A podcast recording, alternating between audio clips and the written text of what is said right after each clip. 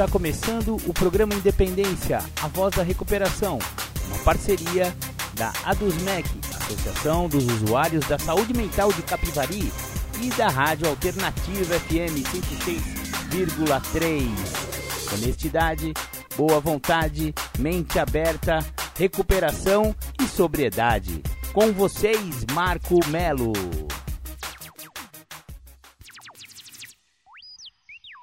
Marco Melo sou eu. Sejam todos muito bem-vindos, sejam todas muito bem-vindas ao programa Independência da Virada do Ano, exatamente. Hoje, 31 de dezembro de 2022. O programa Independência deseja um maravilhoso 2023 para toda a galera aí que nos acompanha aqui nos nossos podcasts ou então diretamente da, da Rádio Alternativa 106,3, nossa grande parceira aí nesses quase cinco anos de programa Independência. Obviamente, um oferecimento da ADUSMEC, Associação dos Usuários da Saúde Mental de Capivari, que tem um maravilhoso trabalho junto à saúde mental. Aliás, o programa Independência tem tudo a ver com saúde mental e tem tudo a ver com a libertação das dependências, seja dependência química, seja alcoolismo, seja dependência emocional, exatamente, seja codependência também, que não deixa de ser uma dependência, né, galera? Maravilha, maravilha! Antes, porém, de começar o programa Independência hoje, cujo assunto é uma resenha, exatamente, está sendo lançada Aliás, acabou de ser lançada a revista Insight número 2. Isso, a revista Insight número 2 está recheada de matérias muito legais a respeito de dependência química, alcoolismo e os mesmos assuntos que a gente trata aqui no programa Independência. Essa revista dessa vez veio com 40 páginas. Ela tá, meu, ela tá enorme, ela tá maravilhosa e a sugestão do programa Independência é justamente que você adquira aí o seu exemplar. Se você quiser e não pegou a primeira, a primeira edição da revista, tá tendo uma promoção muito bacana. Você tem 10 reais de desconto, né? Você adquire uh, o número 2, mais R$19,90 você pega aí a número 2 e a número 1 um juntos. É o combo da revista Insight, muito legal. Então depois eu vou passar aí os links e tudo para você conseguir adquirir essa revista. Mas já vamos dar uma pequena pincelada aqui para você saber quais são os conteúdos dessa revista Insight nova que está sendo lançada. Maravilha, maravilha. Antes, porém, vamos começar com aquela do The Flanders, Um Dia Perfeito. Você está ouvindo o programa Independência, a voz da recuperação. Bacana, bacana, você ouviu The Flanders, Um Dia Perfeito. O programa Independência começa sempre com essa música para dar aquela cutucada para você lembrar que o alcoolismo é uma doença muito sutil e às vezes a gente acha que só tá tomando uma e tá tudo certo, é só fim de semana e tal, tal, tal. Só que a pessoa que tem propensão, né, a desenvolver a doença do alcoolismo, de repente, quando se vê, já perdeu tudo. O problema do alcoolismo é esse, você não percebe que ele está se desenvolvendo, ele cresce e cresce que nem rabo de cavalo. Exatamente, você cresce para baixo. Você quer crescer para baixo? Continue bebendo, companheiro. Continue tomando uma, companheira. Não dá nada. Para cada cinco não dá nada existe uma recaída, existe uma perda, existe assim, aquela derrocada, aquela decadência típica de quem perdeu o controle de sua vida para o álcool. Então, muito cuidado com o álcool, galera. E hoje, dia de ano, é o dia que todo mundo quer brindar, né? Se você já é um alcoólico e tem problema com álcool, por favor, não vai brindar. Brinda com água com gás, companheiro ou então tônica. Pega uma água tônica, bota uns gelinho dentro, uma rodelinha de limão, é uma delícia e você não está ingerindo nenhum tipo de bebida alcoólica. Muito cuidado aí com a virada do ano e os brindes, né? O que não pode faltar nesta virada é sobriedade. Tamo junto, tamo junto. Então vamos lá. Começando aqui com a nossa resenha da revista Insight número 2.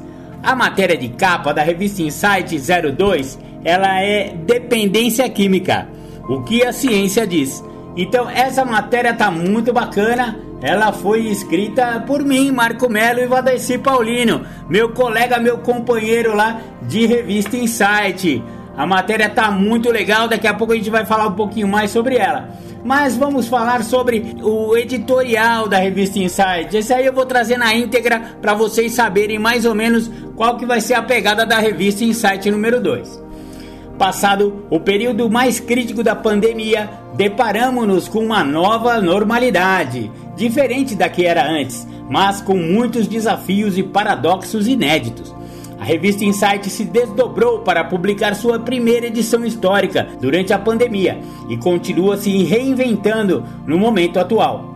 Voltamos às ruas, às investigações e à redação, mas continuamos a abordar os assuntos ligados à prevenção e informação sobre álcool, drogas, dependências, vida nova, bem-estar, medicina, psicologia e desenvolvimento emocional.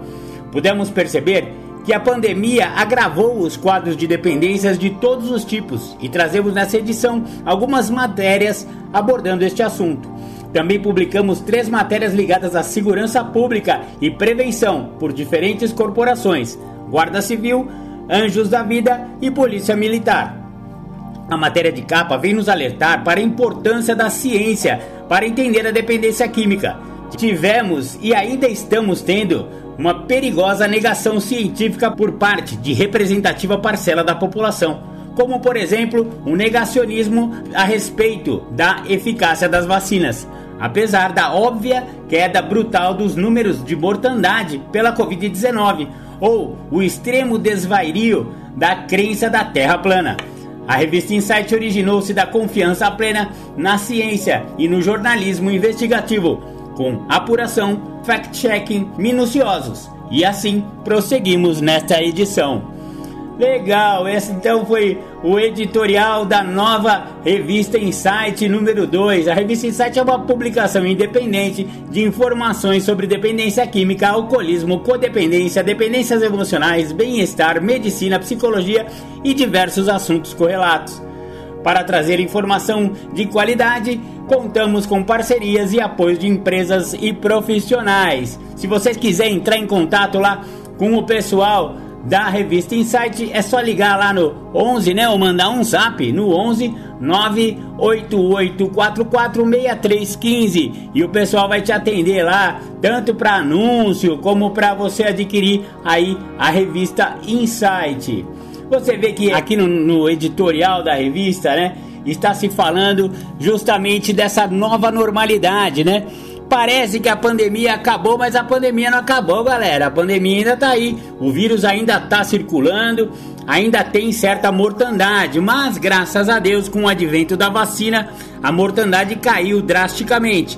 Porém, não podemos relaxar e também não podemos esquecer de tudo que aconteceu durante essa pandemia e das coisas que a gente teve que aprender a respeito de dependência química, porque a gente ficou sabendo que houve um aumento de 38%. Galera, 38% no consumo de álcool aumentou durante a pandemia. Esse é um número alarmante. Que, que a galera fez? Estava lá isolado, começou a pedir a, na adega online, né? Conhece a adega online? Os caras entregam em casa o goró? É isso, aumentou drasticamente o consumo de álcool. E com, esses, é, com esse aumento drástico, também as pessoas que têm propensão a desenvolver o alcoolismo, obviamente, viraram alcoólatras de carteirinha durante a pandemia, né, galera? E olha só que prejuízo que se teve. Agora é, que deveriam voltar aí para salas de narcóticos anônimos, de, de neuróticos anônimos, de, de alcoólicos anônimos. Muitos não quiseram por vergonha, por medo ou por sei lá por quê, né? A galera não quer chegar nas salas.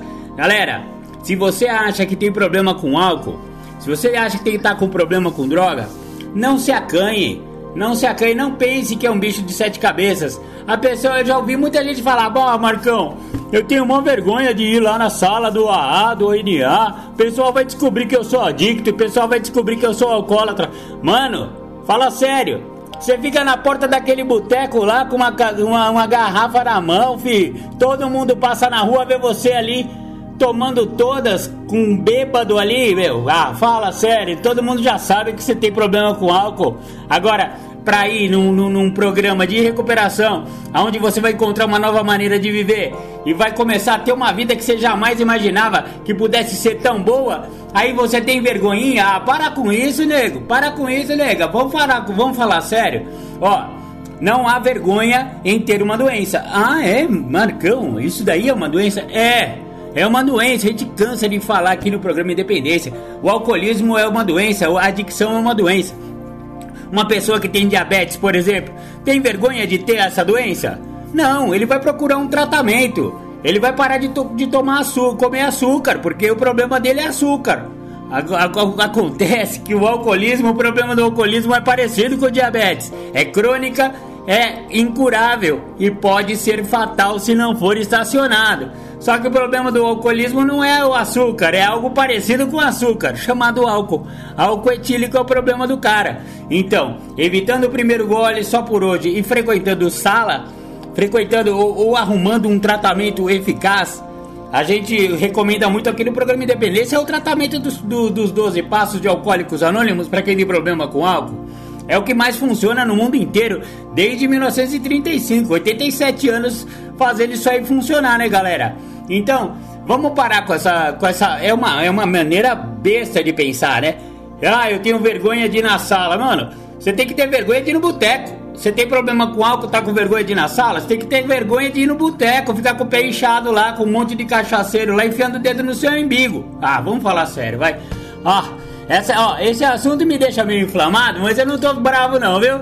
Isso daqui na verdade é alegria, porque a gente tem que ter bom humor para lidar com esse tipo de doença, porque afinal, se a gente for ficar sisudo, mal-humorado, bronco, não sei o que, não sei o que lá, também não leva a lugar nenhum. Eu acho que a gente tem que ter bom humor até para encarar o alcoolismo. E a gente sabe que as palhaçadas que o alcoólatra faz também são engraçadas. A gente fala muitas histórias engraçadas aqui a respeito dessa doença.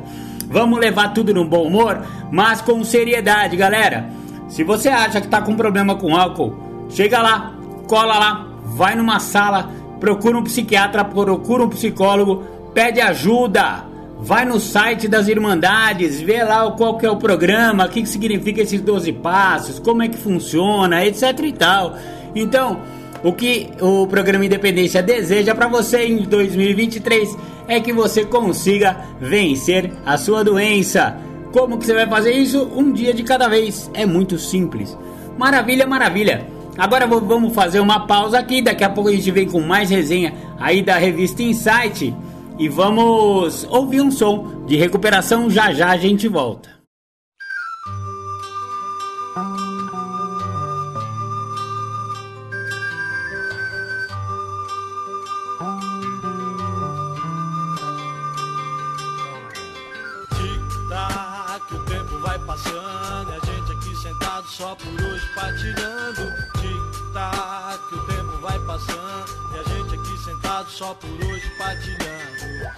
Chegar de dor, chegar de solidão. Se o bicho pega, eu vou no grupo União. Só por hoje é só alegria. Se tem barulho, eu vou na azul do meio-dia. Vou partilhar, falar dos meus problemas. Em NA eu aprendi que vale a pena porque tic-tac, o tempo vai passando e a gente aqui sentado só por hoje partilhando. Tic-tac, o tempo vai passando. E a gente aqui sentado só por hoje partilhando. Primeiro passo, falar de rendição. Serenidade, praticar aceitação. Insanidade, loucura, que horror. Segundo passo, meu poder superior. E a entrega que eu fiz no passo 3 a cada dia eu faço tudo outra vez porque tic-tac, o tempo vai passando e a gente aqui sentado só por hoje partilhando. Tic-tac, o tempo vai passando e a gente aqui sentado só por hoje partilhando. O quarto passo, inventário que legal, foi onde eu vi que eu não era só do mal. O quinto passo, com o padrinho e com meu Deus, eu admito que os erros foram meus. O sexto passo, me preparo pra mudar. não tem mais jeito, eu não posso mais brincar porque tic-tac, o tempo vai passando e a gente aqui sentado só por hoje partilhando. Tic-tac, o tempo vai passando e a gente aqui sentado só por hoje partilhando. Os meus defeitos me tiraram a mocidade. Sétimo passo, mudança e humildade. Olho para trás, o rastro que eu deixei. Oitavo passo, a turma que eu prejudiquei. E o nono passo é resultado de ação. Aonde der eu vou fazer reparação, porque tic-tac, o tempo vai passando. E a gente aqui sentado só por hoje partilhando. Tic-tac, o tempo vai passando. E a gente aqui sentado só por hoje partilhando. Décimo passo, eu olho pro meu dia. Só por hoje eu vou mudar com alegria. E o passo 11, prece meditação. Esse programa mudou meu coração. E o passo 12, misturado com os primeiros. Nossa mensagem eu vou gritar pro mundo inteiro. Tic-tac, o tempo vai passando. E a gente aqui sentado só por hoje partilhando. Tic-tac, o tempo vai passando. E a gente aqui sentado só por hoje partilhando. Lá.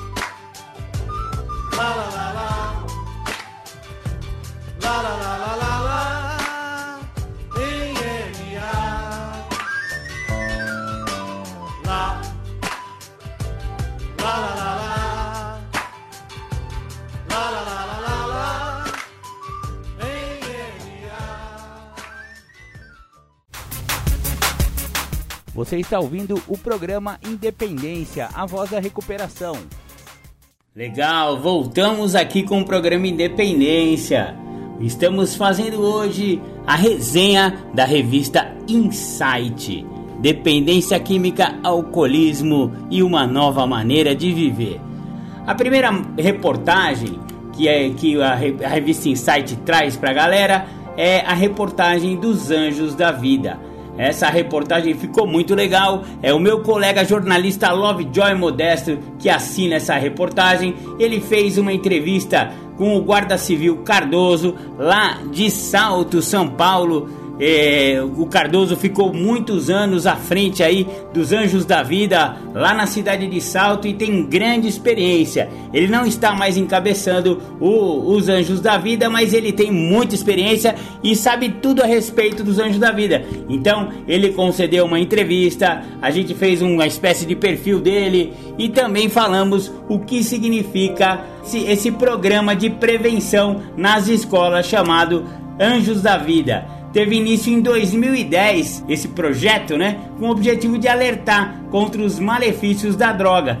O público-alvo dos Anjos da Vida são crianças a partir de 6 anos e até adolescentes de 18 anos. Essa é a faixa etária atingida pelos anjos. É, eles vão nas escolas e fazem palestras e dinâmicas de conscientização para a criançada. Cada série, cada faixa etária é, é feito um programa individualizado para aquela faixa etária, para aquela linguagem, né? Então, crianças de 6 anos vão ter um tipo de linguagem. Claro que adolescentes de 16, 17, 18 anos, a linguagem é um pouco diferente. E essas palestras norma- normalmente são ministradas em escolas estaduais e municipais, mas também pode ser feito em escolas particulares, desde que as escolas solicitem aí a visita dos anjos da vida. O Cardoso falou que a forma como ele aborda, né, abordava os assuntos com as crianças do primeiro ao quarto ano é lúdica e interativa. Para essa faixa etária só falamos do álcool, do cigarro e da maconha, usando personagens como o alcoolino, o cigarrildo e o canabinho, referentes ao álcool, ao cigarro e a cannabis, respectivamente. E as crianças já tinham até conhecimento de outras drogas, mas para ficar mais leve a palestra, eles usam esses personagenzinhos aí e animam a garotada aí nas escolas municipais e estaduais do, da região de Salto. É, é uma matéria que está muito legal. Vocês deveriam realmente adquirir essa, essa revista para vocês saberem exatamente como que os anjos da vida atuam ali nas escolas dos municípios e são referência em toda a região e em todo o interior de São Paulo. O direcionamento que alguns alguns alunos já estão com problemas com droga, né, galera? Temos que, infelizmente, ser realistas. Hoje em dia a droga já chega muito cedo na história das crianças e dos adolescentes e muitos já estão envolvidos com droga mesmo antes de terem acesso ao programa, a esses programas de prevenção e de informação a respeito de álcool e droga, como esse do Anjo da Vida. Então, em alguns casos, eles encaminham lá para o Comad. O Comad também vai ser uma matéria mais para frente aí da revista Insight, dessa mesma edição, que daqui a pouco a gente vai falar, encabeçada lá pelo Dr. Jades Martins de Melo. COMAD é o Conselho Municipal Antidrogas. É, e eles encaminham algum desses adolescentes ou crianças a tratamento, a psicólogo, etc e tal. Então é, um, é uma parada bem bacana que se faz lá na cidade de Salto e que valeu a pena a gente abordar a respeito disso. Então você vê que é, não é só de, de combate ah, efetivo, né?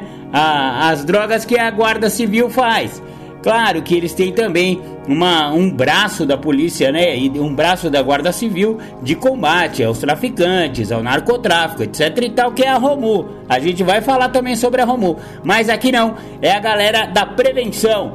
Então, é, acredita-se, né? É, o, o, os anjos da vida acreditam que é, atuando na prevenção que vai diminuir muito a, a, possível repressão no outro lado, né, no outro braço da Guarda Civil. Quanto menos acesso as crianças tiverem, né, e os adolescentes tiverem as drogas, ou pelo menos não acesso, né, mas mais informação. E é o que o programa Independência sempre, sempre falamos isso aqui, né, cara? É, quanto mais informação, é para isso que o programa Independência também existe. Porque não dá pra gente ficar culpando a falta de informação, sabe? A gente vive num mundo globalizado, a internet tá carcomendo aí, todo mundo tem um computadorzinho na mão chamado celular, não dá pra falar que é por falta de informação, né? Mas a galera não, às vezes não quer é, ouvir ou entender mais a respeito, né? Do, dessas, dessas doenças, né? Porque no começo é só uma experimentação, quando você é menino, quando você é jovem, quando você é adolescente, mas é, 10%, às vezes 14%, às vezes até 20%, dependendo da droga que a pessoa usar, ela vai desenvolver uma doença, a doença da adicção, a doença do alcoolismo. E aí, galera, fica mais difícil depois que a doença foi instaurada. A gente sabe que tem três fases nessa doença, né? O uso experimental e depois o uso contumaz, né? O uso é, habitual e depois o uso nocivo, né? Na verdade, eu tô botando em quatro fases aí, né? O uso nocivo e por fim a dependência propriamente dita. Então, para que esses adolescentes não é, desenvolvam a doença até o ponto da dependência, onde já vem sintomas muito mais sérios e onde vão ter muitas perdas é, escolares, profissionais no futuro, ou vão deixar de ter uma vida profissional, né? Estamos falando de aí de, de adolescente de 15, 16, 17 anos, né? Se já for desenvolvendo a doença do alcoolismo ou a doença da adicção logo nessa fase, a pessoa não vai trabalhar nunca, vai viver de bico o resto da vida e olhe lá, se conseguir, né? Então, é justamente pensando aí na garotada é que os anjos da vida vieram aí fazendo as palestras deles nas escolas como prevenção, né? Bacana, bacana. A próxima matéria é a matéria de capa. A manchete é assim, ó, o que a ciência tem a oferecer? É uma pergunta, né? Então essa é uma reportagem de Marco Melo, fui eu que desenvolvi aí o texto, eu que, que fui pesquisar um monte de coisa que a ciência falou e existem entrevistas com um psicólogo e com um psiquiatra feita pelo meu colega Valdeci Paulino, também meu colega jornalista que é parceiro aí na revista Insight comigo. Muito bacana ficou essa matéria. É, porque, galera, vamos falar a verdade? Eu falei um pouco disso quando a gente leu aí o, o, editorial, mas tá muito preocupante essa falta de confiança na ciência. É, galera, vamos falar a verdade? Esse negócio desse achismo todo, ah, não pega nada, não pega nada, ah, sabe? Esse empirismo muito grande, ah, vamos lá, vamos, vamos experimentar e depois se se der ruim a gente tenta outro jeito. Ah, Mano, a galera tá muito atiradinha, sabe? E não ouve o que, que a ciência tem a dizer. E por isso que essa matéria veio aí para a revista Insight para alertar a galera de quais são, na verdade, como que a medicina, como que a psicologia, a psiquiatria, como que a ciência de modo geral enxerga a dependência química. A gente sabe que é uma síndrome, né? É uma síndrome sistêmica, é uma doença primária, progressiva, incurável e fatal. A dependência química é muito séria, né? A equipe de reportagem da revista Insight investigou diversas formas de, e métodos de tratamento da dependência química e do alcoolismo. Mas qual será o tratamento que a psiquiatria e a psicologia utilizam nesses casos? Estudos médicos e acadêmicos apontam a informação e o conhecimento da doença de dependência química como a melhor maneira de abordar o tratamento e ajudar o dependente e sua família. E foi esse o motor que nos fez conceber a revista Insight e apresentamos nessa reportagem os resultados de nossas investigações sobre a abordagem científica da dependência química. Então, primeiro tem aí uma muitas informações colhidas com o Dr. Drauzio Varela, né? Uma sumidade aí é, como médico, todo mundo conhece o Dr. Drauzio e no site dele tem muita informação muito legal, viu galera? Se vocês quiserem, vai lá no site do Dr. Drauzio Varela que vocês vão colher muitas informações interessantes. E também é, informações sobre a Organização Mundial da Saúde. A OMS, ela que, ela que lidera, né? todas as medicinas do mundo inteiro. Então, quando se fala de medicina, se fala de Organização Mundial da Saúde. E a OMS reconhece o alcoolismo e a dependência química como uma doença. Né? E que sabe que acomete entre 10 a 20% da população, independente de etnia, sexo, nível sociocultural, poder aquisitivo, nível de instrução ou idade. E também se sabe que a problemática das drogas envolve o bem-estar social e a saúde pública. As estatísticas apontam sensível crescimento no consumo de drogas. A gente acabou de falar da pandemia, né, galera? Tá, tá, tá crescendo o consumo de álcool e drogas, né? Vamos sempre falar, quando a gente fala droga, bota o álcool na conta, viu? O álcool também é droga, né? E também é uma problemática, né? Muito séria esse aumento no consumo. E para o combate das consequências do abuso, as táticas de amedrontamento e repressão não funcionam. É melhor as abordagens mais modernas de prevenção, informação e orientação profissional. Então, galera, a gente tem que justamente colocar as cartas na mesa para desmistificar muitas coisas, porque tem muita coisa obscura nesse negócio de drogas. As pessoas não querem conversar a respeito. Você já reparou que as famílias escondem os seus adictos e os seus alcoólicos? Ah, não, ele tá bebendo um pouquinho demais. Ou então, ah, não, quando ele bebe ele fica assim mesmo. Meu, ninguém conversa a respeito disso abertamente. Isso, no, no cômputo da família, deveria ser jogado em cima da mesa. Conversar sempre com respeito, tá, galera? Se não é, não é apontando o dedo e não, e não é agressivamente, é o contrário. Tem que ser com compreensão e com amor, na amorosidade, sabe? Levantar as questões, né? Porque o adolescente, a criança, ou o rapazinho, ou o adulto que tiver com problemas com álcool e droga, ele, ele tá com uma doença e ele precisa de tratamento. A gente não pega uma pessoa que tá com câncer e, ah, e fica apontando o dedo. Engraçado, né, mano?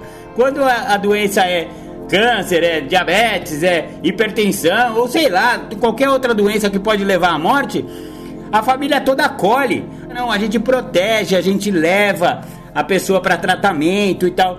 Engraçado que quando a dependência química está instaurada, que também é uma doença progressiva, incurável e fatal, o que, que a família faz?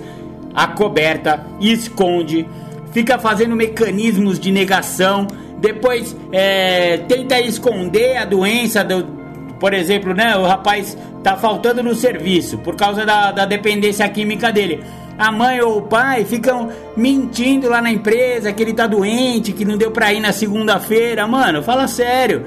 Isso aí é, é, são os mecanismos de facilitação que já descobrimos aqui no programa Independência que piora muito o quadro, né, galera? Então, o, o certo mesmo é cartas em cima da mesa, na amorosidade, no diálogo. Galera, tem que ter, dialogar com a pessoa que tá com problema tem que incentivar a pessoa a falar de si mesma, sabe? Porque também o, não, não tô querendo limpar a barra não do, do adicto, viu, cara? Porque o adicto também é fogo na roupa, viu? E ele fica fazendo manipulações, ele não quer abrir o jogo, ele jamais abre o jogo, ele fica lá escondido. Não, não, eu não uso. Ou, ou quando já não tem como esconder que usa, mas fala que usa pouco, ou que não tá mais usando, ou sabe? Então tem que incentivar esse rapaz ou essa moça a falar sobre o problema dele e a família para que é, haja essa abertura tem que ter esse tal dessa compreensão desse diálogo e discutir, talvez botar um profissional da área no meio dessa conversa, né? Um psicólogo eh, especialista em dependência química, justamente para poder encaminhar, né, para o melhor tratamento possível. Às vezes é caso de internação, às vezes é caso de só encaminhar ele para narcóticos anônimos, às vezes é caso de um psiquiatra, às vezes é ambulatorial, às vezes um, apenas um diálogo funciona, enfim. Existem várias maneiras de lidar com o problema. O único jeito que não dá certo é escondendo, é negando que existe problema, né? Aí depois, nessa reportagem, falamos também é, pegamos, né, colhemos informações a respeito do especialista Dr. Ronaldo Laranjeira. Ele é uma sumidade quando o assunto é dependência química e alcoolismo. Ele é coordenador da Unidade de Pesquisa em Álcool e Drogas da Escola Paulista de Medicina da Universidade Federal de São Paulo, Unifesp, e é PhD em dependência química pela Inglaterra. Então, é, esse Dr. Ronaldo Laranjeira, ele é danado, ele conhece bastante a respeito e a nossa reportagem coloca muitas das opiniões e dos estudos do Dr. Ronaldo Laranjeira. Depois a gente cita também o, o, o meu amigo, o Dr.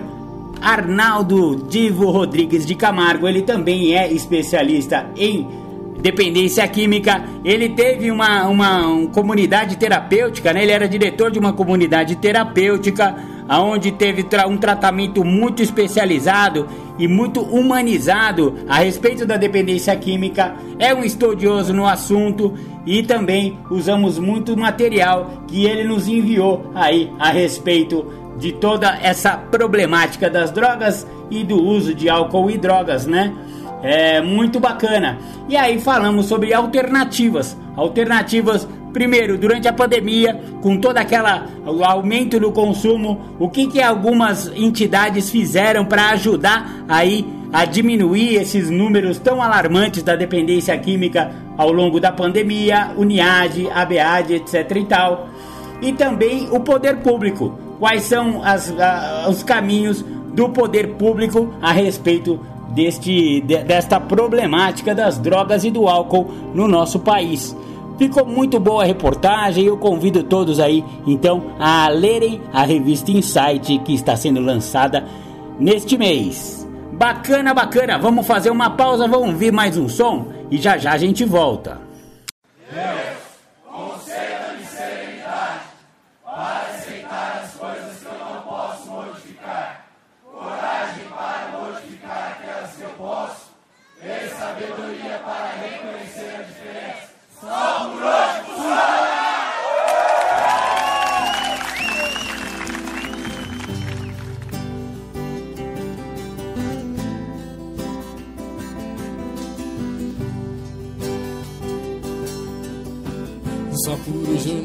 Mais morrer. Eu não tô mais sozinho, eu estou com você. Essa vida é apenas ritual de passagem. O que nos interessa é levar a mensagem para aqueles que estão perdidos na adicção. Então a nossa letra é ajudar os irmãos. Só por hoje eu não vou mais morrer. Eu não tô mais sozinho, eu estou com você. Essa vida é apenas ritual de passagem. O que nos interessa é levar a mensagem para aqueles que estão perdidos na adicção. Então a nossa letra é ajudar os irmãos. Eu sou mais um adicto em recuperação. E tô aqui só pra falar de gratidão, porque hoje eu tô vivo, eu tô em paz, eu quero muito mais. Serenidade, aceitação, porque eu não uso mais, eu não roubo mais eu não traio mais.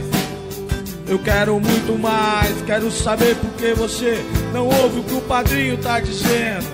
Então fique sabendo, vai continuar sofrendo, vai. O longo alcance tá aí, e o HI o IP. E quem não tiver no propósito vai se perder. Só por hoje eu não vou mais morrer.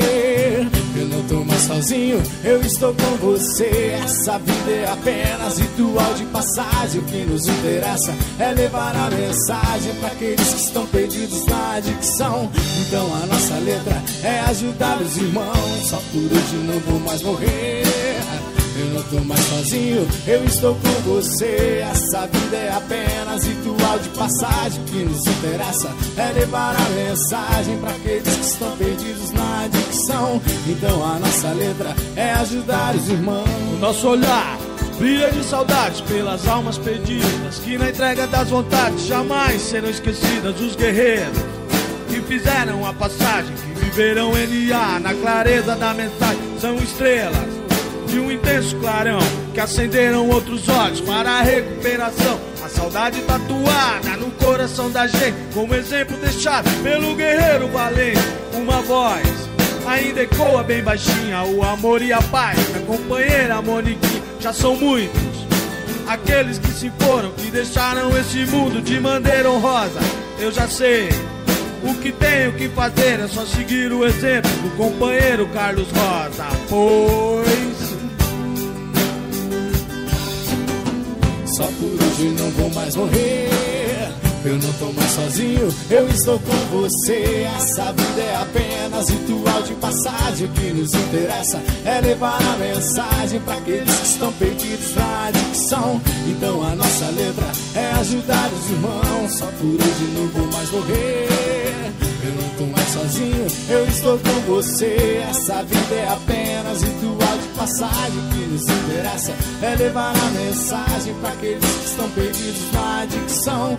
Então a nossa letra é ajudar os irmãos. Nosso olhar brilha de saudade pelas almas perdidas que na entrega das vontades jamais serão esquecidas os guerreiros que fizeram a passagem, que viveram NA na clareza da mensagem, são estrelas de um intenso clarão que acenderam outros olhos para a recuperação. A saudade tatuada no coração da gente, como exemplo deixado pelo guerreiro valente. Uma voz ainda ecoa bem baixinha, o amor e a paz da companheira Moniquinha já são muitos. Aqueles que se foram, que deixaram esse mundo de maneira honrosa. Eu já sei. O que tenho que fazer é só seguir o exemplo do companheiro Carlos Rosa, pois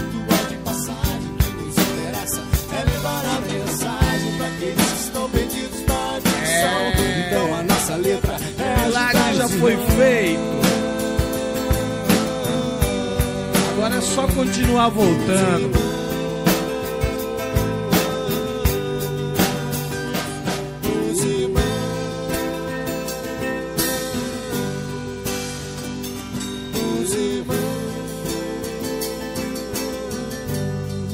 É, companheiro, o milagre já foi feito, agora é só continuar voltando.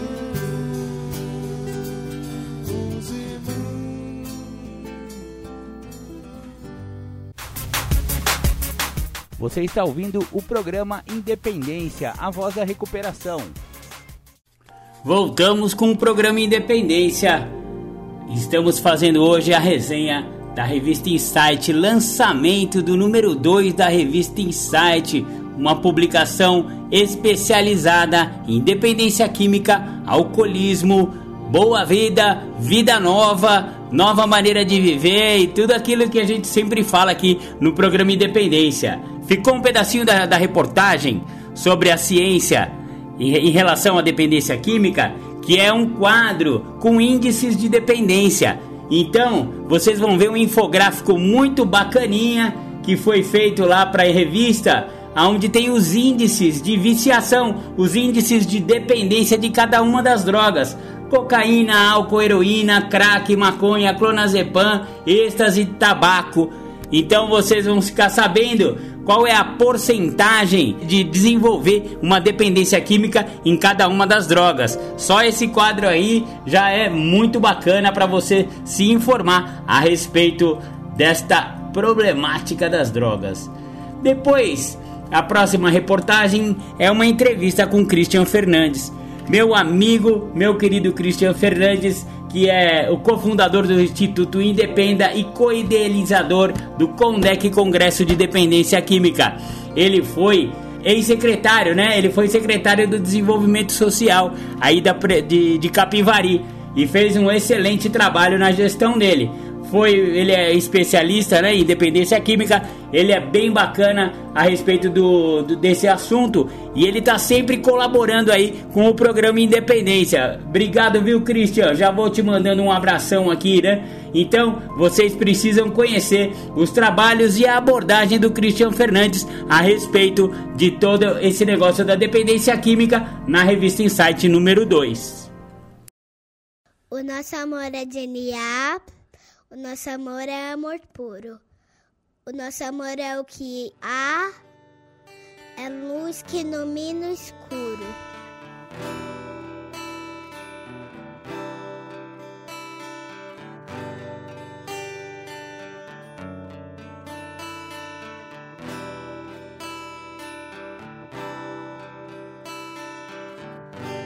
Acreditamos num Deus que promove um processo de luz onde acontecem os resgates das vidas.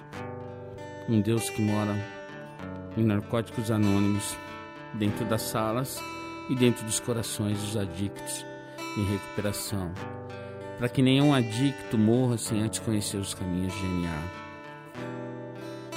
Esse Deus ele tem mensageiros que levam essa mensagem de uma maneira amorosa, porque esse Deus, o nosso Deus, o Deus de NA é só amor. O nosso amor. O nosso amor é genial. O nosso amor é amor puro. O nosso amor é o que há. É luz que ilumina o escuro. O nosso amor veio dos guetos, viadutos, bares e favelas. O nosso amor é azul e branco, dos becos. O nosso amor é do Deus da aquarela. O nosso amor é de louco, é de valente é de música cantada por vozes de beleza. É de Armando, Murilo, é da gente. O nosso amor é de proceder com certeza. O nosso amor tem rebolo, tantã e tamborim. O nosso amor tem batuque de coração. É, o nosso amor não tem fim. O nosso amor tem ganzá, pandeiro e muita emoção. O nosso amor é de alma sofrida o nosso amor é do primeiro mentor. É de criatura não esquecida. É amor de sangue, de luta e de calor. O nosso amor não tem nome. É de Ronaldo, Rodrigo ou Roseli. Nosso amor já passou fome. É amor que não se vê por aqui. O nosso amor é de resgate e ajuda. É amor de mil amores. Amor que tudo muda. Virtudes no lugar das dores é amor de bicho solto e cicatriz. Amor que se conversa com o olhar. É lágrima seca de mãe feliz. É consciência e capacidade de amar. É amor que dança na pauta. Amor que sonha acordado. É de cada um que faz falta. Amor de prazer, caridade e pecado. É prece do silêncio no peito. É pintura na cara do louco. Amor decente de respeito. É nosso amor não é pouco. É amor só por hoje. Amor guerreiro. É briga boa para bom brigador. Uma dádiva do amor primeiro. É experiência de vida, é amor. O nosso amor é brilho não esquecido. O nosso amor nasceu sem partida. O nosso amor é amor querido. É amor genial. Amor de vida.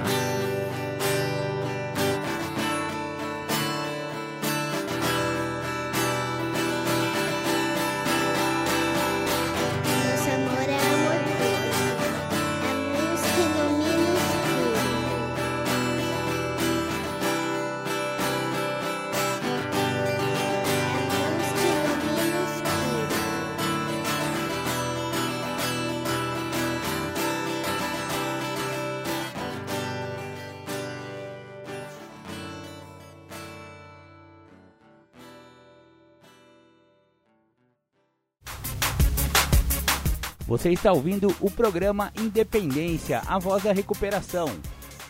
Na sequência da revista Insight, segunda edição, veio uma reportagem. Já estamos na página 22, já passamos no meio da revista. Você vê que essa revista está bem robusta, né? Com bastante reportagem, bastante texto, muitas imagens bacanas. E é, essa reportagem é a respeito do PROERD, da Polícia Militar de São Paulo. A matéria, é, o título da reportagem é A Prevenção como Maior Arma. Cabo Maria é um exemplo de como é possível existir empatia, sinergia entre a polícia e a sociedade civil quando o assunto são as drogas. Então, foi uma entrevista que meu amigo Valdeci Paulino, que é quem encabeça essa reportagem, o jornalista Valdeci, ele abordou muito bem a respeito do programa Proerd, né? Defina, analise, atue, avalie. É o programa da Polícia Militar que tem desde 1997 ido levar a mensagem de prevenção nas escolas aí da rede pública paulista.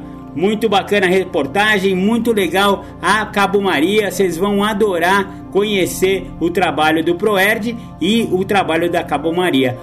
É muito recomendado vocês lerem a matéria sobre o Proerd. A próxima matéria, já na página 28, é sobre a Romu, Ronda Ostensiva do, do município de Salto. Por Lovejoy Modesto, jornalista, e Marco Melo, jornalista. Estamos aí fazendo uma reportagem sobre quando se torna necessário combater o crime. Aí, galera, aí é metralhadora mesmo, aí não tem jeito, porque estamos falando da parte criminal, né? Estamos falando de grandes traficantes, estamos falando da rota caipira de drogas, estamos falando de pistas clandestinas de pouso de aviões transportando grandes quantidades de cocaína. Estamos falando de aliciamento de jovens e menores de idade, adolescentes e crianças para o narcotráfico. Então, galera, quando chega nesse nível, não tem jeito. Aí a, a, a polícia realmente tem que oprimir e reprimir o tráfico de drogas e a criminalidade, né? Estamos falando aqui também do crime organizado. Então, a reportagem sobre a Romu, você vai conhecer, né, todos o, todas as particularidades, como que a Romu trabalha, qual que é a pegada lá da rapaziada da Romu quando o assunto é, é repressão ao narcotráfico, repressão à criminalidade.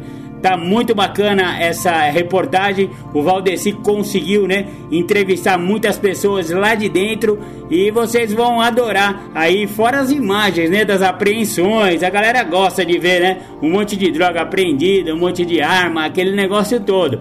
Essa reportagem tá muito bacana. Eu tenho certeza que a galera vai adorar. É isso aí. Então vocês vão adorar a matéria da Romo.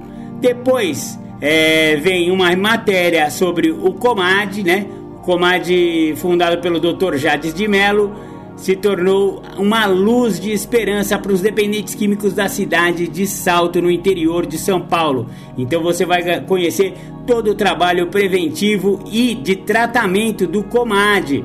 Então você vai saber é, também a respeito de uma experiência lá nos anos 1970 da Ratolândia. É, já ouviu falar na Ratolândia? Eu já até falei a, a, respeito disso no programa Independência. A Ratolândia foi uma experiência que o Dr. Alexander fez lá nos anos 70, onde ele colocou os ratinhos que estavam viciados em drogas em uma gaiola gigante que parecia um parque de diversões e quais são as implicações dessa experiência no tratamento moderno para dependência química. Tem tudo a ver, galera. Antes era de um jeito e depois da Ratolândia ficou de outro jeito.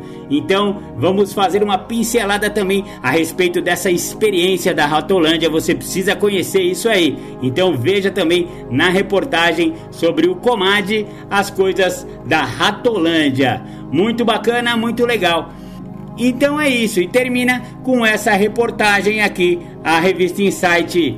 É, 40 páginas eletrizantes sobre todas as informações de álcool e outras drogas. Você vai adorar essa revista E a recomendação aí do programa Independência, não é só porque eu participei da, da revista Insight, é porque ela tá muito boa, galera. Vocês vão conhecer e vocês vão gostar.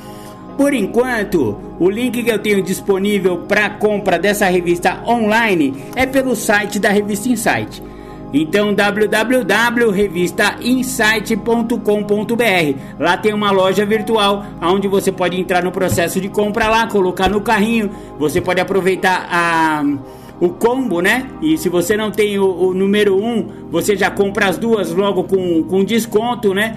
desconto de 10 reais. Então a, primeira revista que estava R$ 29,90 vai sair por R$ 19,90 apenas. E aí você já pega o número 2 e você vai curtir aí a revista Insight.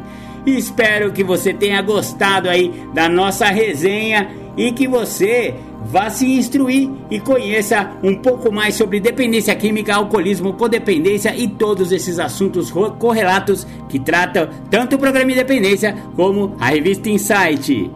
Agora vamos para as nossas temáticas do dia com o Julião. Depois dos intervalos, galera, fica com Deus, um beijo no coração e bom ano de 2023 aí. Sigam-nos nas nossas redes e nas plataformas de podcast. Beijo no coração, fiquem com Deus.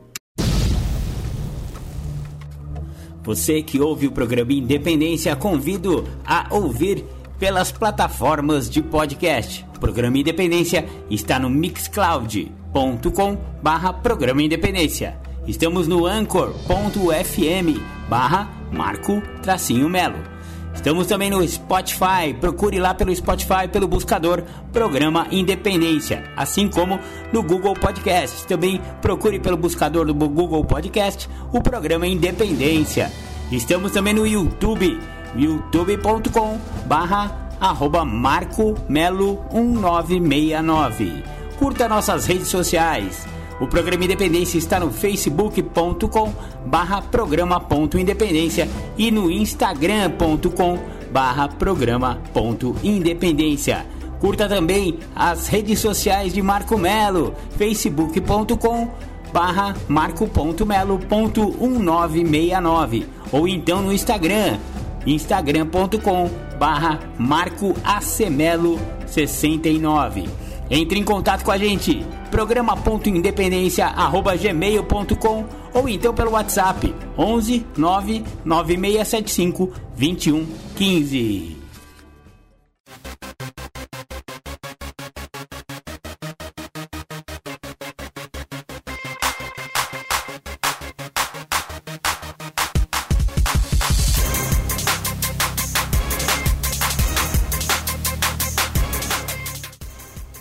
Voltamos a apresentar Programa Independência, a voz da recuperação.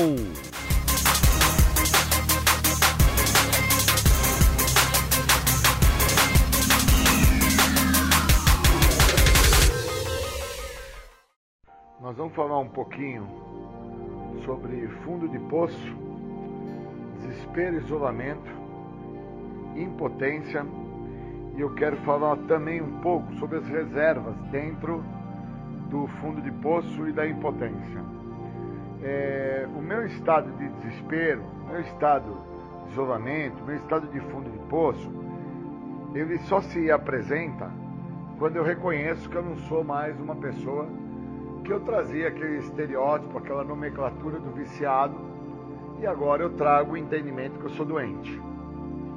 Quando eu trago esse entendimento que eu sou doente, eu consigo interpretar o meu fundo de poço. Eu consigo entender o meu desespero. Eu consigo reconhecer o meu isolamento. Enquanto eu não tenho essa interpretação de ser doente, enquanto eu fico na ideia de que eu sou um viciado e fico a escutar pessoas que trazem a ideia a elas mesmas que se eu não estivesse por usar álcool e droga, minha vida era diferente, era uma vida exemplar, eu não consigo interpretar realmente o fundo de poço que eu me encontro, o estado de desespero e a situação de total isolamento que eu trago comigo mesmo. Eu preciso entender que é o seguinte: existem três aspectos que falam na literatura dos passos, na literatura dos anônimos, se eu não der a devida atenção a ela, eu não entendo por que, que eu cheguei no fundo de poço. Quando eu entendi que a doença ela trabalha no físico, no mental e espiritual, que ela é progressiva, incurável e fatal, é que eu fui me dar conta do tamanho do fundo de poço que eu me encontrava. Então, eu não posso continuar é, dentro de fatores que me privam do benefício que esse programa tem a me dar. Um dos fatores que me priva dos benefícios que esse programa tem a me dar é negar a realidade daquilo que eu tenho, que é ser portador da doença. Eu não posso ficar a negar essa realidade trazendo uma ideia que me foi dada por outras pessoas que eu tinha um vício e que se eu tirasse da minha vida esse vício, a minha vida ia ser melhor. Porque se eu ficar me dando é, esse privilégio, que assim eu posso falar, né, de negar essa realidade, me mantendo é, no que me priva do benefício do que o programa me oferece, que é interpretar realmente o fundo de poço que eu cheguei, por causa de tamanhos desesperos que eu chego, tamanha condição de isolamento que eu passo a viver, porque uma vez que eu entendo aquilo que eu faço é uma doença, fica mais fácil de reconhecer o fundo de poço que eu me encontro, por causa que fica mais fácil de eu ver por que, que eu me isolo de pessoas, lugares e coisas e passo a viver dentro do meu total egoísmo emocional. O meu fundo de poço está nisso. Está num estado egoísta de ser. Tão egoísta que eu não permito que pessoas, lugares e coisas façam parte. A única coisa que eu permito que faça parte é aquilo que me agrada, é aquilo que me favorece. E quando eu acabei por adotar o químico, o álcool, como um fator que me agrada e me favorece, por parte de ser um egoísta emocional, por parte de viver dentro de uma miséria emocional, não querendo dividir com os outros o que se passava na minha história de vida, quando eu me dei conta disso, eu consegui entender que quando fala na literatura sobre impotência, sobre ser um débil, que é o que o dicionário traz sobre o significado de impotência, somente um ser débil, fraco, sem possibilidades de entender o que se passa na própria vida, é que não consegue reconhecer o tamanho do fundo do poço que se encontra, o estado de demência que traz, os fatores de desespero e de isolamento que ele criou para ele mesmo e que ele, através do uso de álcool e de drogas, nunca assim o percebeu. Mas quando me tiraram o uso de álcool e de drogas, que isso já tem hoje 25 anos que eu não faço uso, e que eu entendo que é uma parte que me faz falta, e algumas pessoas me perguntam, Júlio, mas por que, que ainda te faz falta o químico? Porque o químico não me deixava enxergar o estado de desespero. O químico não me deixava enxergar o meu total isolamento. E hoje, sem químico, eu enxergo os momentos de desespero que eu me encontro e o estado de isolamento, querendo resolver as coisas por minha conta, sem usar o que o programa me de certa forma, me favorece, que é o pedido de ajuda.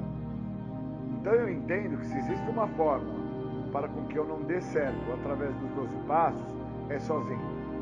E se existe uma maneira a qual eu posso vir a dar muito certo dentro do que o programa me oferece, é pedindo ajuda. Então, quando eu consigo ter essa interpretação dessas duas vertentes, eu consigo sair do estado de fundo de poço que eu crio ainda para mim hoje com 25 anos sem uso da substância. Então hoje fica muito claro para mim que não é o uso da substância que me faz ser adicto. Eu sou adicto de uma maneira de pensar, eu sou adicto de uma forma de agir, eu sou adicto de um jeito de ser, independente daquilo que de certa forma outras pessoas acreditam que é o que me prejudica que é o químico, que é o álcool, que são as substâncias psicoativas. Então eu me encontro muitas das vezes, ainda hoje com 25 anos limpo, em estado de desespero. em estado de isolamento. Eu me encontro ainda hoje, com 25 anos limpo, numa situação de fundo de poço emocional. Eu preciso sair disso. E a única forma que eu tenho para sair disso é o que o próprio programa de passos oferece. No segundo passo diz que nós falamos e ouvimos os outros, eles nos mostram o que está funcionando. No segundo passo diz que a perda do meu senso de limite é o que define minha, a minha insanidade. E o primeiro passo, é, quando eu reconheço o, o tópico sobre a doença da adicção, que eu sou portador dela, porque o que me faz adicto não são as drogas, não é o meu comportamento, não é o álcool, mas sim a doença. No tópico é, da negação, quando eu reconheço que a negação é a menor parte dessa doença, porque existem outras situações que se mostram presentes, até mesmo dentro dessa situação do meu fundo de poço emocional, que são as justificações, as racionalizações, as desconfianças dos outros, as contra-transferências, o meu desejo imaturo de ser feliz, onde eu tento pôr culpa, onde eu tento pôr responsabilidade, onde eu tento fazer com que o outro tenha que assumir aquilo que cabe à minha pessoa, reconhecer a minha pessoa entender que eu sou o portador do problema. Quando eu, então assim, é, interpreto o processo e vou dando vazão à compreensão do, da minha fraqueza, da minha inutilidade, do meu desamparo, quando eu vejo aonde eu me encontro, eu realmente reconheço a ideia do fundo de poço. Sem droga, sem álcool, já por 25 anos, mas sofrendo ainda um estado de desespero e de uma condição de isolamento, acreditando que eu vou solucionar as situações e as circunstâncias que a vida está se apresentando, sozinho, sem pedir ajuda, sem usar o que o programa me, me, oferece. Aí uma pessoa me pergunta e me, me, me faz um questionamento um estado de provocação à minha pessoa, é, dentro da ideia qual é a importância dos passos. E aí eu percebo que os passos eles chegam à minha vida com 20 anos sem uso do químico, de forma provocativa, para me elucidar. Os passos eles me criam um evidenciamento da onde eu me encontro. E aí eu consigo, através do programa, através dos passos, através da ajuda que os passos me proporcionam, a entender que o meu fundo de poço, a situação que eu me encontro de ordem emocional, a, a situação que eu, que eu apresento de desespero, de isolamento, de desamparo, de fraqueza, a perda do meu senso de limite, o estado do débil a qual eu represento, dentro do que o programa me mostra que o meu maior problema não está com o uso da substância, ao contrário, se teve uma coisa boa na minha trajetória de vida foi o uso de álcool e de droga. Isso foi maravilhoso, porque enquanto teve o uso de álcool e de droga, eu não precisei olhar para o que me faltava, né? Me faltava fatores de acolhimento, me faltava situações de pessoas a me escutar, me faltava é, lugares aonde eu acreditava que se eu estivesse eu assim, por estar lá, o, o local funcionaria de uma forma melhor. E, e quando eu começo a interpretar através do evidenciamento do que os passos me proporcionam, que eu não sou único, eu não sou de tamanha importância a qual eu me dou, que muito do que me faz acreditar e que me gera um estado de desespero, um estado de isolamento, quando eu não entendo que eu não faço tamanha falta assim, em lugares, ou para com pessoas, ou para com algumas coisas a serem feitas, eu não faço tamanha falta assim. A minha arrogância, a minha prepotência, a minha soberba, a minha forma de interpretar, a minha exacerbação, a minha existencialidade, ela é tão doente quanto o que muitas pessoas acreditam que se eu não tivesse por usar o álcool e a droga, a minha vida seria exemplar. Como eu também por muitas vezes acreditei que se eu não estivesse em determinados locais, fazendo determinadas coisas, andando com determinadas pessoas, as mesmas não conseguiriam ter uma vida exemplar. porque a vida delas depende da minha. É como se eu não existisse e as mesmas não pudessem respirar. Eu sou o oxigênio da vida delas.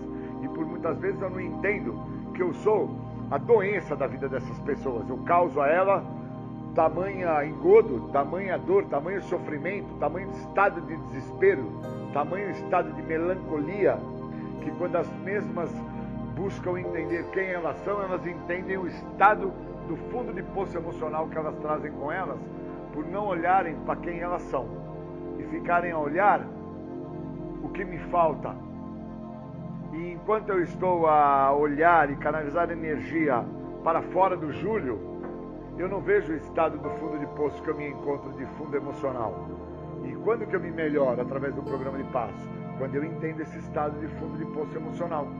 E entendo que não é a falta de casa, de carro, de barco, de moto, de lancha, não é a falta da mãe, a falta do pai, não é a falta da escola, a falta do trabalho, a falta do dinheiro que me proporciona chegar ao fundo de poço, a um estado de desespero, desamparo, isolamento. Não é não ter esses bens, essas pessoas à minha volta, que me gera o estado do fundo de poço. O que me gera o estado de fundo de poço é o estado de abalo emocional que eu trago comigo. Eu sofro do desespero, eu sofro do isolamento, eu sofro de um fundo de poço emocional que eu trago. E eu preciso usar o programa para compor essa parte que me falta. Se eu não usar o programa para compor essa parte que me falta, eu estou fadado dentro desse estado de desespero, dentro desse estado de isolamento, a tentar colocar algo que me preencha. Quando eu assim entendi, quando eu usei o álcool e a droga pela primeira vez, que eu me senti cheio, preenchido, me satisfeito, me senti realizado, eu não sabia que eu ia me tornar um escravo do uso de álcool e de drogas por 20 anos. Eu não sabia que o estado do uso ia me levar a um estado de desespero, de angústia, de sofrimento, de mágoas e de tristezas. Eu não tinha essa visão. E hoje eu entendo que tirou a droga, tirou o álcool e o estado de desespero continua. O estado de isolamento continua. Que eu preciso do passo, eu preciso do programa. Eu não posso ficar é, dentro de fatores que me privam do benefício que esse programa tem a me dar, que é negar a realidade da existência do programa e que sem o programa eu estou afadado a viver por melancolia, por tristeza, por mágoas, a viver por insatisfações. Ou eu me dou o direito que o programa está tentando me trazer, que é a libertação desta doença, ou então o estado do fundo de poço, o estado de desespero, o estado de isolamento, o estado de melancolia que eu trago comigo, vai ter que ser sobreposto com o uso do químico novamente, que foi assim que eu fiz a primeira vez que eu usei o álcool e as drogas na minha vida, sem saber que eu estava usando o álcool e as drogas para tentar tampar um espaço que já se apresentava na minha vida. Então eu queria agradecer muito a esse dia por estar tendo esta interpretação sobre o estado de desespero, o estado de isolamento, o estado de impotência, o grau de debilidade, sobre as reservas que eu crio para com que o programa tenha a me oferecer. Queria desejar um bom dia a todos. Obrigado.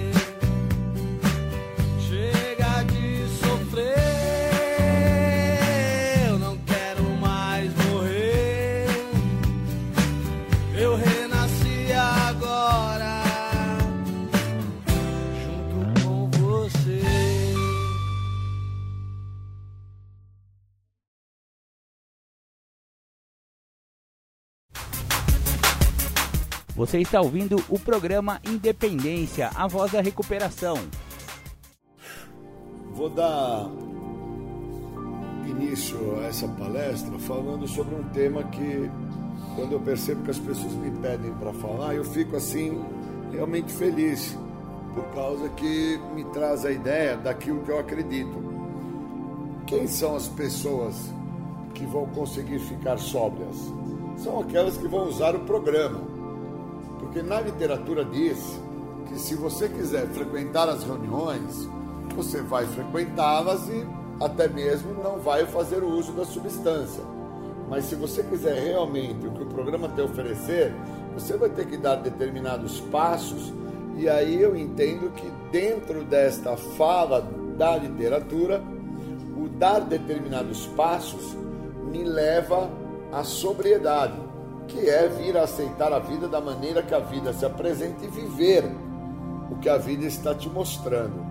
E isso para mim foi muito importante, porque todos os amigos que eu tenho, pessoas que eu conheço há anos, que voltaram a usar com 10 anos, 14 anos limpo, 22 anos limpo, 25 anos limpo, todas as pessoas com múltiplos anos que voltaram a usar, todas estas, quando eu converso com as mesmas, elas me falam que o que fez com que elas voltassem a usar foi o segredo.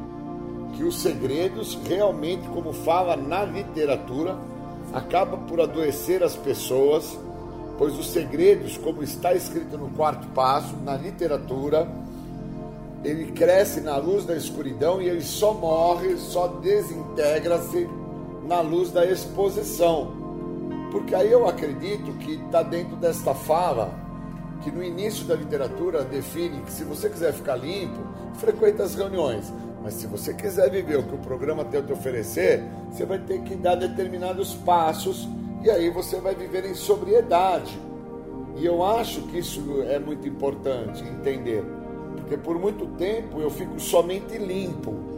E aí quando eu decido realmente viver o que o programa tem a oferecer, eu descubro que eu tenho que dar determinados passos fazer os passos, ler os passos, compreender a literatura.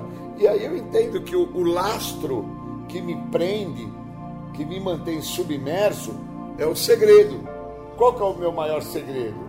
É o segredo de ser visto, reconhecido, do outro saber quem eu sou. Então isso me constrói um medo tremendo. E dentro da ideia do medo, na literatura, o medo ele é visto como a falta da prática. Pessoas que não têm prática sofrem de medo. E o que eu acho interessante é que o segredo dessa pessoa que sofre do medo, que não tem a prática, está dentro da ideia do lastro que ela constrói para manter submerso tudo que vai fazer mal a ela. Então eu fui conversar com alguns amigos e dentro dessa conversa que eu tive com estes, que já ficaram limpos vários anos, eles me falaram algo que o meu padrinho também me falou. Meu padrinho, tendo uma conversa comigo, ele me trouxe a seguinte fala: que ele acredita que uma das coisas que não nos fez voltar a usar, sendo que nós temos inúmeras é, situações e circunstâncias que nos dá a segurança, nos pauta para poder voltar a usar, é que nós reconhecermos ter a doença. Então, esse reconhecimento de ter a doença quebra um mecanismo de defesa chamado negação, que é a menor parte da doença. E aí, obviamente, nós então não vamos ficar dentro dos sintomas que falam desta doença no primeiro passo, quando fala sobre justificativas, racionalizações, desconfiança dos outros, culpa, vergonha. E aí, conversando com meu padrinho, ele falou: procura tal pessoa, procura tal outra pessoa. Voltaram a usar com muito tempo sóbrio, um vasto tempo em recuperação, acabaram voltando a usar. Isso foi extremamente nocivo a eles, porque depois eles não conseguiam mais se manter sóbrio e eles têm uma grande dificuldade de se manterem limpos por períodos curtos hoje. E aí eu fui procurar as mesmas, e a fala das mesmas sempre pauta em algum tipo de motivo. E aí eu entendo que a dúvida dessas pessoas em serem descobertas por parte desses motivos as faz não viver o que o programa tem a oferecer. Então elas acabam a renunciar ao que o programa oferece. O programa oferece a libertação da doença da adicção, um segredo que tanto escapou a essas pessoas. Então, esse segredo que tanto escapou a essas pessoas não escapou a mim, por causa que a minha pessoa, falando com meu padrinho, admitindo prontamente aquilo que eu faço, eu quebro um mecanismo de defesa que são as minhas justificativas, as minhas racionalizações em relação aos motivos. E aí eu não preciso ter medo de ser visto, porque o programa está me mostrando que realmente funciona, pois quando eu me mostro, eu acabo também a me ver. Então, quando eu acabo a me ver, eu acabo a me reconhecer. Então, eu não preciso ficar preso como num lastro, uma âncora que me mantenha submerso, me escondendo através até mesmo da questão de estar sem uso. Eu posso já partir para a ideia de me mostrar quem eu sou, e aí isto que eu estou sendo parte-se para a ideia de que vai deixar de existir, porque estou sendo visto, estou sendo reconhecido pela primeira pessoa do singular, que sou eu, a pessoa mais importante do universo, e pelo outro, cara, eu saio da onde eu me encontro e venho para a superfície. Sou visto dentro dos mecanismos de defesa, o quanto eu justifico, o quanto eu racionalizo, o quanto eu questiono, o quanto eu sofro da minha contratransferência, que é o meu desejo imaturo de ser feliz, e não consigo entender que a felicidade é um estado de espírito, felicidade não é o carro, a moto, o barco, a lancha, felicidade não é o sexo, felicidade não é ter filhos, Felicidade não é estar na faculdade. E por muito tempo eu fiquei pautado dentro da ideia que por não estar usando droga, eu tenho que ter todos esses bens materiais. E aí eu perco a oportunidade de entender que esses bens materiais são o lastro que muitas vezes está a manter a minha pessoa sem fazer o contato com a substância psicoativa, que era o que eu sempre usei para lidar com as situações que muito me comprometem. São as minhas armagu, arma, ama, amarguras, as minhas mazelas, os meus medos, que são tudo aquilo que constrói aquilo que eu sou. Cara, então, esse monte de coisa legal aí, a faculdade, o carro, a moto, o barco, a lancha, o sexo, as crianças, a viagem, o passeio, o tênis, o boné, o relógio, é o lastro que te segura, sim, e quando eu entendo que isso é um lastro que me segura, eu tenho medo de perder essas coisas, porque se eu não tiver habilitado através do programa, como se o programa fosse uma autoescola para me ensinar a dirigir, se eu não tiver habilitado com a carteirinha na mão, ter passado por todas as provas, ter recebido o ok, apto a conduzir o veículo, eu tenho medo, porque o medo ele se mostra no programa como a questão da falta de prática, falta de fé. Se eu não tiver prática e fé naquilo que hoje me transforma, obviamente eu estou fadado a sofrer dos horrores desta doença. Que dentro da compulsão e da obsessão, uma vez que eu começo a perder esses fatores que eu trago como um lastro para me manter em sobriedade, são esses bens materiais, quando eu começo a perdê-los, o que vai ficar em pauta dentro da ideia do medo é a minha compulsão e obsessão por pensar o que, que eu faço agora, como é que vai ser agora, e agora, o que, que eu vou fazer que eu não tenho mais a casa, não tenho mais a mulher, não tenho mais o filho, não tenho mais a moto, não tenho a bicicleta, não tenho o relógio? Como que vai ser a minha história? É como se eu tivesse parado um veículo que eu estou a pagar prestações a perder de vista e eu refinanciei essas prestações, por isso eu já não tinha condição de pagá-las, quer dizer, eu já não tinha aquela prática para com a responsabilidade de pagar, e aí vem alguém e furta este veículo e agora eu me atento que eu tenho que pagar essas prestações e como que eu vou fazer para pagá-las se esse veículo era o que me dava o sustento, a qual eu também supria a todos aqueles que estavam à minha, à minha volta, meus filhos, minha mulher, o rapaz que me fazia a locação da casa, entre outros fatores que envolvem o lastro, que envolvem o que me mantinha dentro da ideia de que agora que eu estou sem usar drogas, então esses bens materiais fazem parte de uma forma como se fosse uma extensão do meu corpo.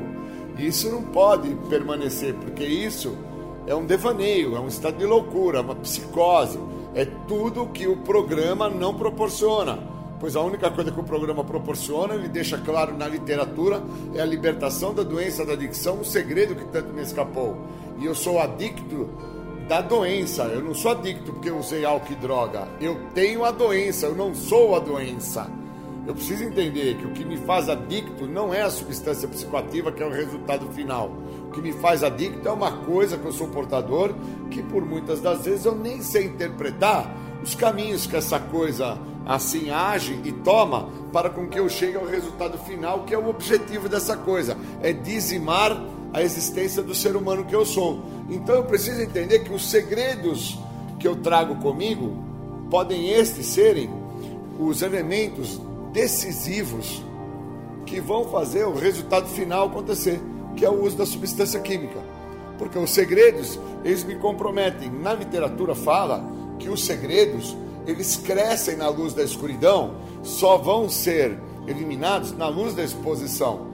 E aí, obviamente, se eu não me atentar a isso, eu tenho problemas maiores. Então, todas as pessoas que eu conversei que voltaram a usar drogas, já trazendo com elas um vasto tempo em recuperação, tempos estes significativos, me trouxeram todos os mesmos os motivos que os fizeram voltar a usar, que eram os medos que eles tinham de serem descobertos em segredos que eles acreditavam que nunca ninguém ia saber. Um destes é, fez uma narrativa sobre o HIV, portador do HIV há anos, sem nunca contar a ninguém, com medo de uma exclusão social, com medo de uma repulsa das pessoas. Lembrando que nós estamos no século XXI, né, gente? Nós temos coisa muito mais importante do que excluir alguém por causa de HIV, de sorologia positiva. É um absurdo. E o mesmo foi acabou, por sua vez, sendo descoberto por uma companheira. Essa descoberta que essa companheira assim o fez, estamos no século XXI, temos que sempre relembrar disso, o fez se sentir tão menos que o que ele encontrou como saída para a situação foi fazer o uso do álcool. Então, quando eu me atentei que o motivo que o fez voltar ao uso da substância psicoativa, no caso o álcool, foi que ele foi descoberto dentro de um segredo a qual ele tinha medo que o outro soubesse, eu fiquei a pensar o que realmente fez com que ele voltasse a beber. Não foi que ele foi descoberto, foi o estado de inferioridade que ele carrega. O estado de inferioridade que ele carrega, por ter a sorologia, o fez voltar a beber com 20 anos aí que ele não fazia uso do álcool. Não foi porque a companheira que já vivia com ele há mais de 15 descobriu. Não foi porque ele é portador da sorologia. É que o estado de inferioridade que ele traz consigo, onde não o deixa entender os motivos que assim o fizeram contaminar-se do vírus o comprometeu. Então eu fico muito atento porque eu estou realmente muito pautado e muito preocupado com o que me mantém em sobriedade. Quais os lastros que me mantêm aí dentro dos meus 26 anos que eu não faço uso? O que é que hoje eu consigo entender e pautado nisso que eu consigo entender que tem me feito lidar com essa situação? Pois a vontade do uso é contínua a sensação, nunca perdi de vista, o entender como fico quando faço uso de qualquer tipo de substância que antigamente, há 26 anos atrás, eu fazia, eu nunca esqueci o resultado final da utilização de cada tipo de substância. Então hoje eu estou pautado dentro de um lastro que me segura para com que eu não obtenha mais esse tipo de sensação. Qual o medo que eu trago hoje nesse presente momento? é de perder isso que me mantém seguro? Será mesmo que eu estou seguro? Ou o orgulho, a prepotência, a arrogância, entre outros caminhos que o próprio estado de sobriedade constrói para com que eu não tenha mais contato com a substância está presente. Então eu não posso ficar pautado dentro de ter segredos para aquele que está me direcionando no programa que hoje é o meu padrinho se eu ficar pautado dentro da ideia de que o outro não tem que saber quem eu sou, isso que eu sou, que eu estou, de uma certa forma, fazendo uma avaliação nesse exato momento que eu estou a falar, o outro não vai ter contato com isso. E o outro não tendo contato, obviamente eu também estou a fugir do que é real e verdadeiro. Enquanto eu fujo do que eu sou, aquilo que eu sou nunca vai deixar de existir. Vai estar sempre comigo. Eu estou a fugir, eu não estou a solucionar, não estou a resolver. Eu preciso me atentar muito a isso. Então eu queria agradecer muito a ideia do tema, o lastro, o medo e o segredo, para que possa, quem sabe, aquele que se vê dentro da vontade do uso, entender por que, que ainda sente a vontade, mesmo tendo longos períodos de sobriedade. Bom dia a todos, bons momentos e obrigado. Você está ouvindo o programa Independência, a voz da recuperação. Bom dia, agradecer a oportunidade de estar falando para o grupo sobre um tema bacana, tema esse que transcreve o programa. Situações que são limitantes e situações que são determinantes. Eu acho interessante dentro desse tema que filho, família, mulher, trabalho, entre outras situações que são externas às questões humanas, elas não são limitantes para com que a pessoa não venha a fazer uso de álcool ou drogas. Nem tampouco são questões que determinam a pessoa que tem a doença da adicção que ela não vai acabar por se envolver com sintomas da doença.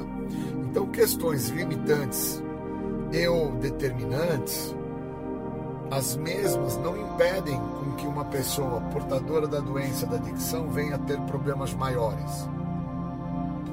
É interessante que quando eu chego ao grupo para falar de uma situação que me limita, são questões financeiras, são questões sexoafetivas, são questões profissionais que eu estou a partilhar numa reunião. Estas, as mesmas, não determinam que eu não venha a sentir. Ao contrário, eu sinto, pois estou envolvido nas situações. Então, situações externas ao ser humano que sou, elas não limitam para com que eu não sinta e não determinam para com que eu não venha a ter problemas.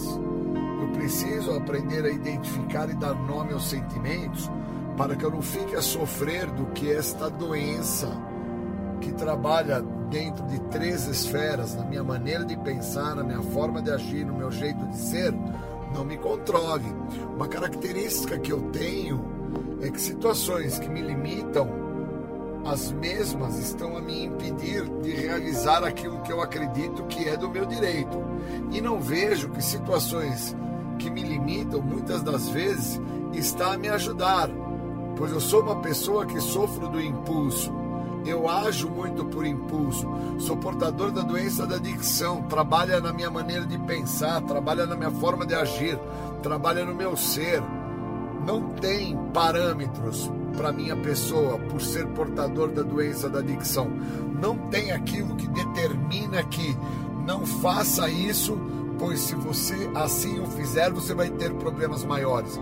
Não é por ter filhos, não é por ter um trabalho, não é por estar ou não dentro de uma condição financeira que me dá um apoio ou não, que eu então me vejo limitado a não ter problemas maiores. Quer dizer que se não tivesse dinheiro, eu estaria limitado a não fazer aquilo que eu acho que eu deveria estar a fazer. Ou se eu tenho bastante dinheiro, eu então vou me limitar a não fazer, pois posso vir a ter problemas. Eu preciso me atentar que situações externas ao ser humano que eu sou não me limita e não determina que eu não vá chegar aonde a doença assim quer que eu chegue. Tem uma parte da literatura que fala sobre um pântano do medo egocêntrico e a minha egocentricidade dentro desse medo me controla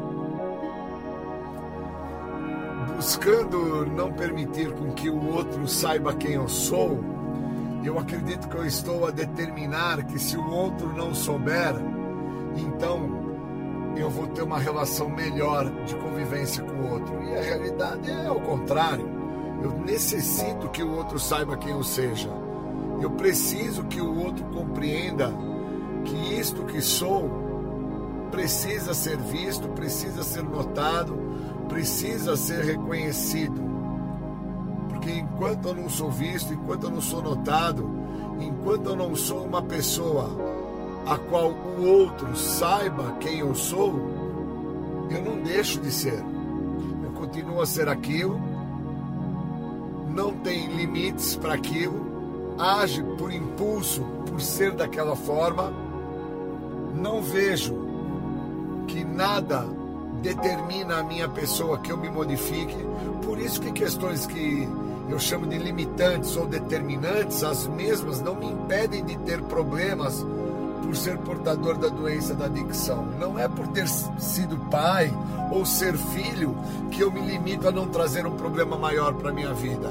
E também não é por ser uma pessoa que trago comigo problemas que no decorrer do meu dia a dia podem ser problemas que eu não estou a entender a complexidade dos mesmos, que vai me fazer determinar a minha pessoa que se eu não me envolver com aquilo, eu vou ter um dia prazeroso, um dia magnífico. Posso muito bem não estar a me envolver com uma situação que eu acho que me controla, que me domina, e estar a me comprometer, independente da situação que eu trago.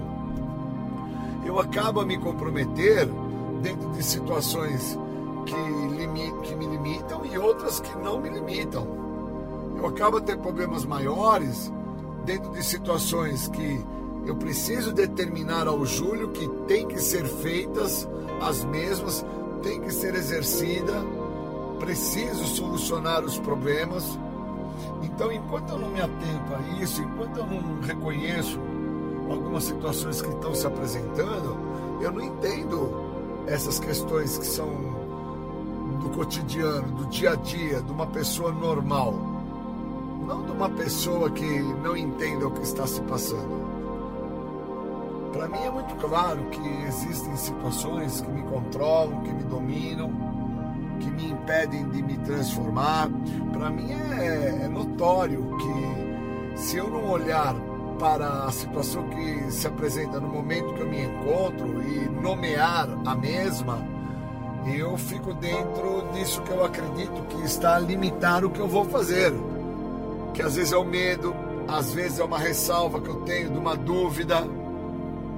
Eu não posso não me atentar que enquanto eu não vejo quem eu sou e não permito com que o outro compreenda quem eu estou sendo, eu estou a querer limitar uma situação que a mesma não me limita de chegar ao resultado final da doença, que é o ápice da doença, que é chegar ao uso do álcool e das drogas porque não determina que eu não vá viver comportamentos obsessivos e compulsivos, não determina que eu não vou viver através de justificativas, racionalizações, desconfiança dos outros, é, transferências. Eu preciso me atentar que muito do que me controla, do que me domina, está dentro daquilo que eu não percebo não limita ao Júlio, porque eu tenho um impulso, eu sou portador da doença da adicção. A minha maneira de pensar, pautada na doença, me faz acreditar que eu tenho a solução para problemas que não me cabem.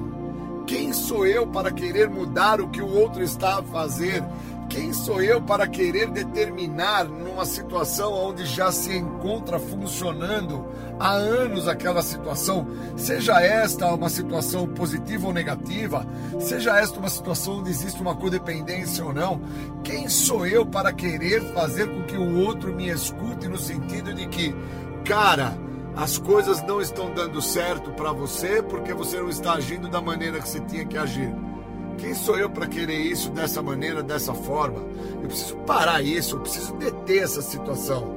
Porque senão eu fico a querer determinar ao Júlio que as coisas estão acontecendo por causa que teve uma questão do uso de álcool e droga na minha vida, então eu não passei o que eu deveria ter passado. A minha família, a mesma, não me supriu aonde eu achava que tinha que ter sido suprido. E que ao outro teve ganhos e benefícios que a minha pessoa assim não teve. E nenhum desses fatores determina que eu não venha a ter que sentir o que faz parte para com que eu tenha que sentir, pois eu sou humano. Existe uma questão dentro da humanidade, a qual eu trago. Existe uma questão chamada sentir.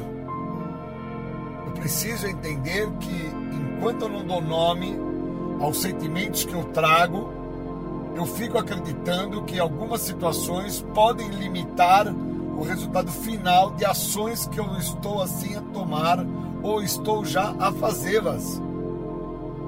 Eu preciso interpretar que existem determinadas situações que eu estou fazendo que eu não precisava fazê-las, uma vez que eu interpretasse e desse nome àquilo. Então, quando eu trago a ideia, né, quando eu retrato essa ideia, interpretando quem eu sou para querer com que o outro faça de uma maneira que eu acho que é melhor, pois eu estou a enxergar que a maneira que eles estão a fazer está errada. Quem eu sou quando eu estou a pensar dessa maneira, a fazer dessa maneira, a agir dessa maneira? Quem eu sou? Então eu preciso me atentar a isso. Enquanto eu não me atento a isso, eu sofro de uma forma intensa. E essa maneira a qual eu estou a sofrer de uma forma intensa me compromete muito.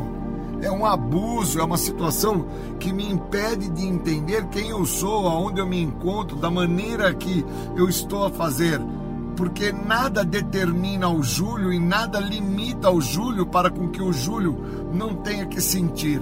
Eu preciso me atentar que muito do que está me acontecendo está me acontecendo por parte daquilo que eu não estou a perceber. E muitas das vezes aquilo que eu não estou a perceber é porque eu não estou a dar nome na situação. Eu preciso dar nome ao que me limita. Eu preciso entender que existem algumas situações, sim, a qual eu fico acreditando que vai determinar o resultado na minha história. E isso é um estado de loucura. Não existe controle. O programa de recuperação dos grupos anônimos determina que perdeu-se o controle, não se tem esse domínio e que por muitas vezes acreditando-se controlar situações, circunstâncias, pessoas, lugares e coisas, se estava a determinar resultados. E na verdade, nada disso limitou a minha pessoa para com que eu não chegasse ao ápice da minha loucura. Então, quando eu vou me atentando a essas questões que eu acreditava que me limitavam, questões externas ao ser humano, questões do cotidiano que eu acreditava que me limitavam para que eu não chegasse a agir através dos sintomas da doença, a justificar, a racionalizar, a fazer a conta transferência dentro do desejo imaturo de ser feliz. Enquanto eu estava pautado nisso, eu acho e acredito muito que felizes os ignorantes que ficam assim. Porque os mesmos ficam acreditando que algumas situações vão limitar a eles, deles não chegarem aonde sabemos que somos pautados a chegar, que é o contato da substância psicoativa alteradora de humor, no intuito de anestesiar o que está se sentindo.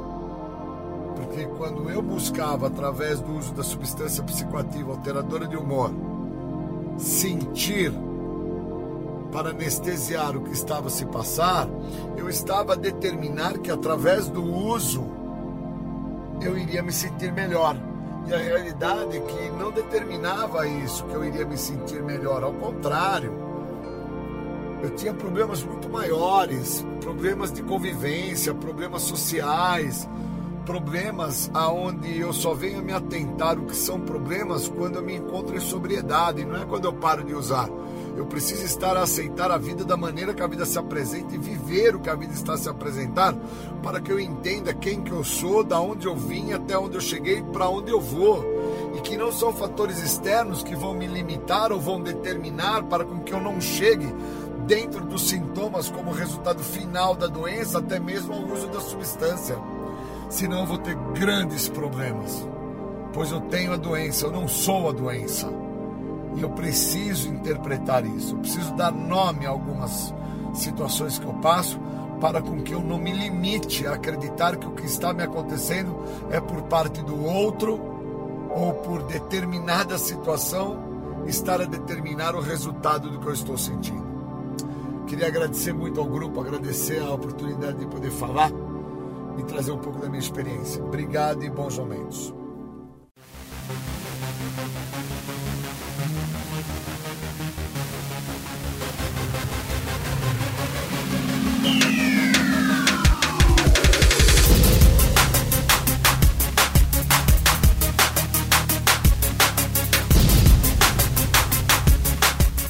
Você ouviu o programa Independência, a voz da recuperação, uma parceria da ADUSMEC, Associação dos Usuários da Saúde Mental de Capivari e da Rádio Alternativa 106,3. Até domingo que vem, com mais informações a respeito de dependência química e alcoolismo. Obrigado, até mais!